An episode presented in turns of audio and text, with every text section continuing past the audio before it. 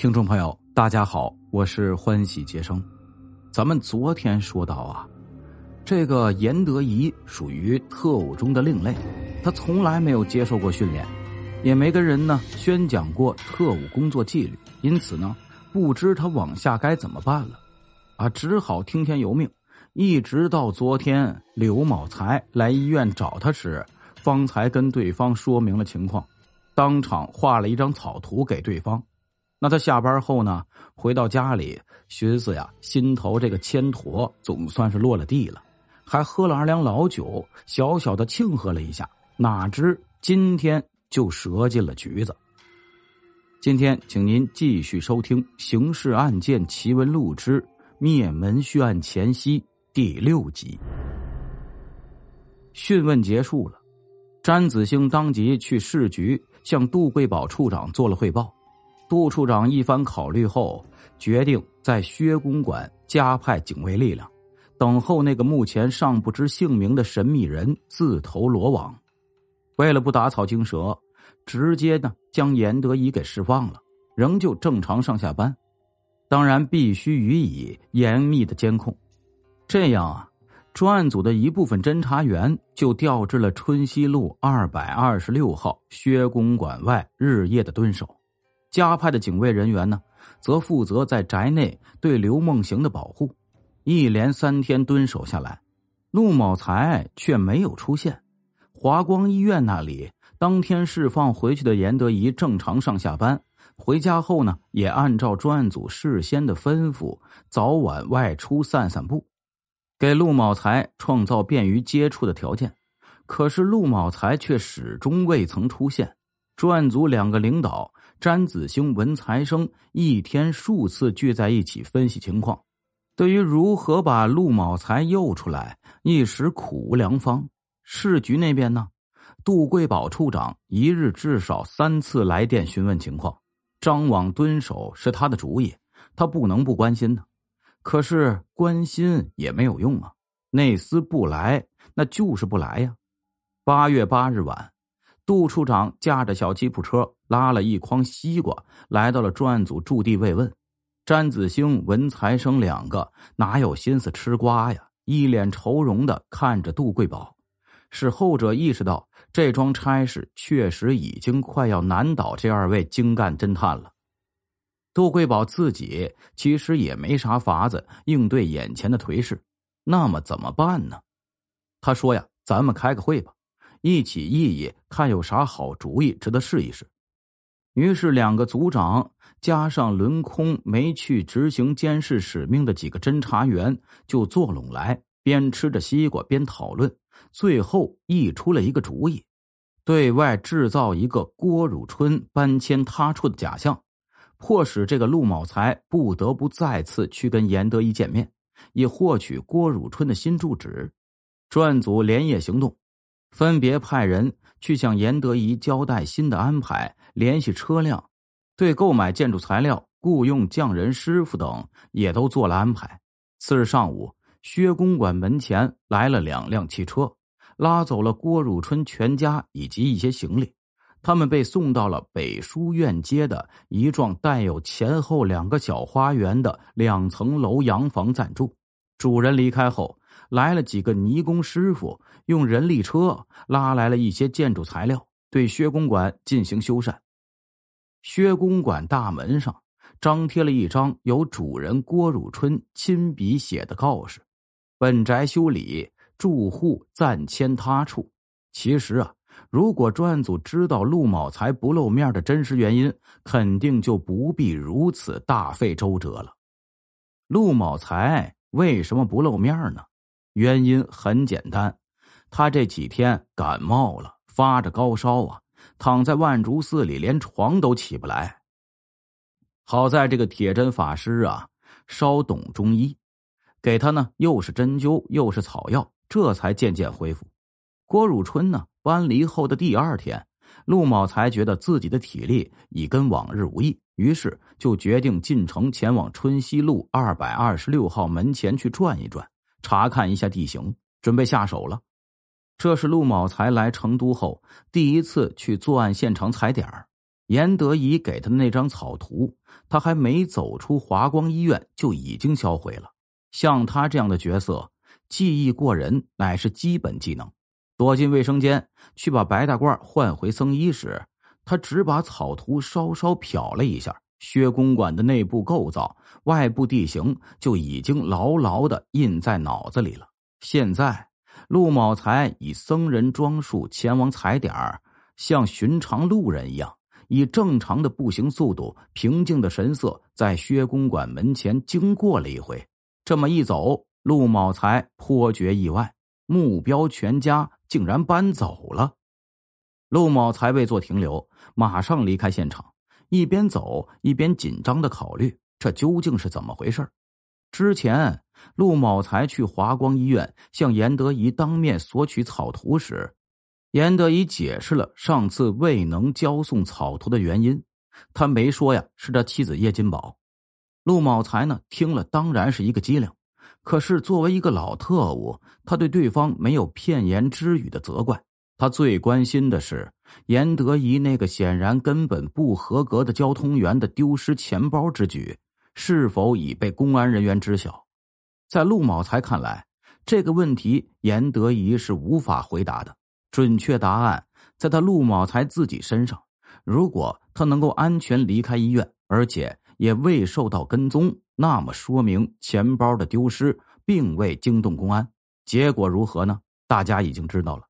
所以陆某才认为严德仪并未暴露，密财刘梦行全家的计划还是可以实施的。那么现在刘梦行全家搬迁是什么意思呢？陆某才反复分析，最后认为这是巧合。可是。他是应该查访到目标的新住址后立刻下手呢，还是等薛公馆修缮竣工、目标回迁后再下手呢？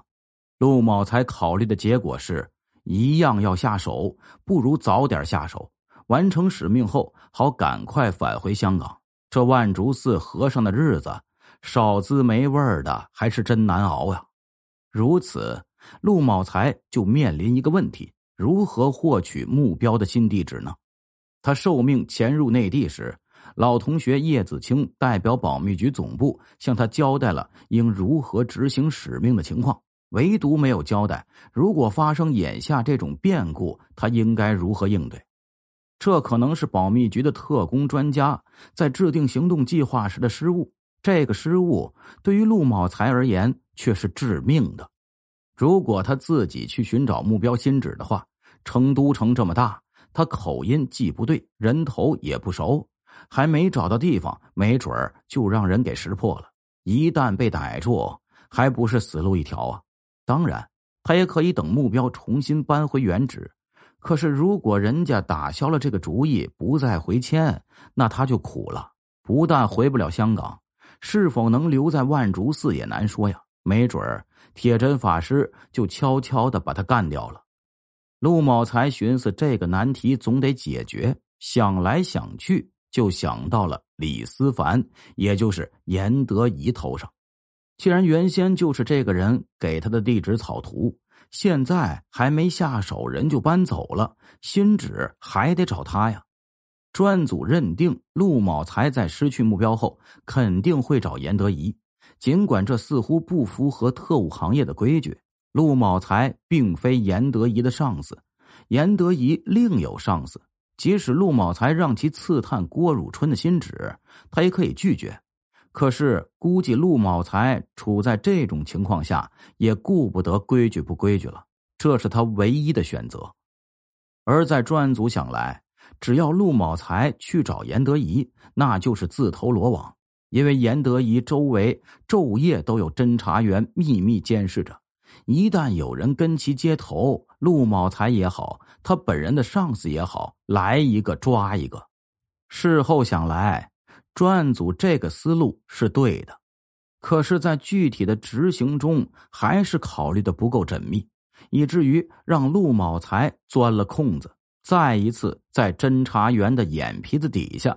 向严德仪交代了新使命，然后又奇迹般的全身而退了。专案组对严德仪的监控采取的是人到哪里盯到哪里的方式，严德仪到这当，即使专案组不给他什么行为方面的限制，他也不敢到处乱走了。每天就是两点一线，从家里到医院上班，下班后从医院到家里，侦查员自是一路尾随，目送严德仪到了医院科室或者家里后，他们就在门外监视。这等严密的措施下，陆某才这厮是怎么顺利见到严德仪的呢？莫非他已经察觉严德仪受到监视了？陆某才落网后，侦查员方才得知，他并未察觉严德仪已经暴露且受到严密的监控。他一直认为严德仪啊是安全的，所以才敢跟对方接触。陆某才的成功在于他狐狸般的狡猾，以及近乎神经过敏式的防范。八月十一日星期五下午五点。严德仪在三名化妆成各不相干路人的侦查员的一路监视下离开医院，下班回家。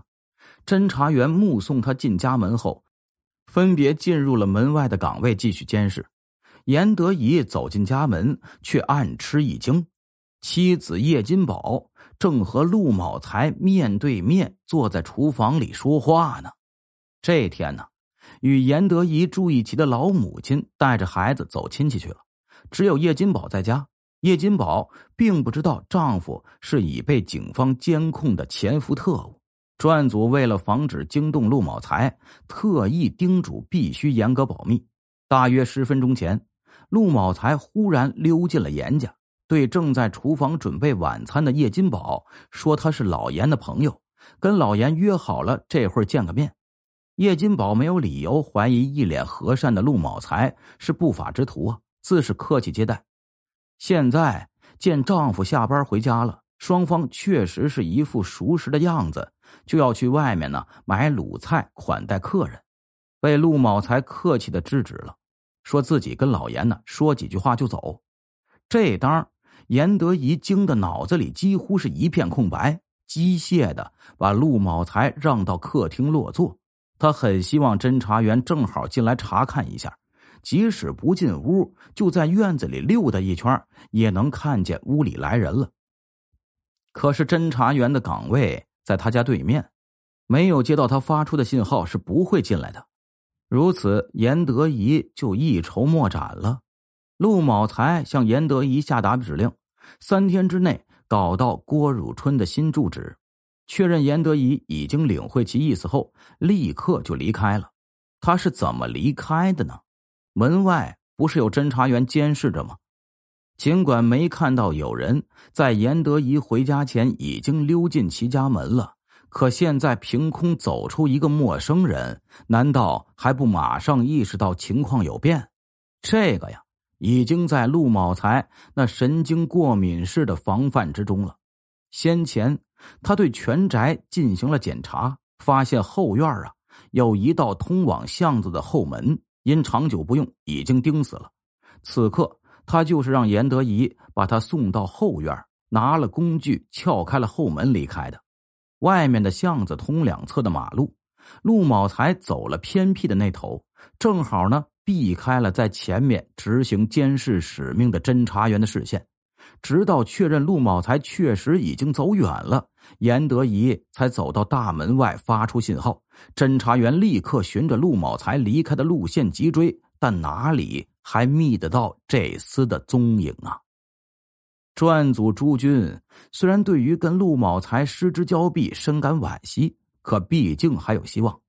陆某才呢，在向严德仪下达指令时说：“三天后，不管是否查到目标的新址。”都应在西珠市街金海戏院门前海报栏上的指定位置留一个记号，查得地址就要画圈，没查到就画叉，然后呢继续访查，过三天再去留记号，这样金海戏院那里就是一个值得蹲守的地方。情况上报到杜贵宝处长那里，杜处长下令让严德仪届时去画圈等对方再次露面跟严德一碰头时，一举拿下。听众朋友，咱们今天的故事呢，就讲到这里了。警方啊，为了调这个陆某才，可是费尽了心思。都让这个被刺杀的目标整个搬家了。但是就是因为这个陆某才感冒了，他才没出来。然后呢，等到他出来的时候，跟严德一接头，哎，警察的一个布置不细致，又让他金蝉脱壳了。那三天之后，在这个戏院门口留记号，警方能不能一举拿下陆某才呢？请您明天继续收听。感谢您的支持与帮助，同时感谢您的收听。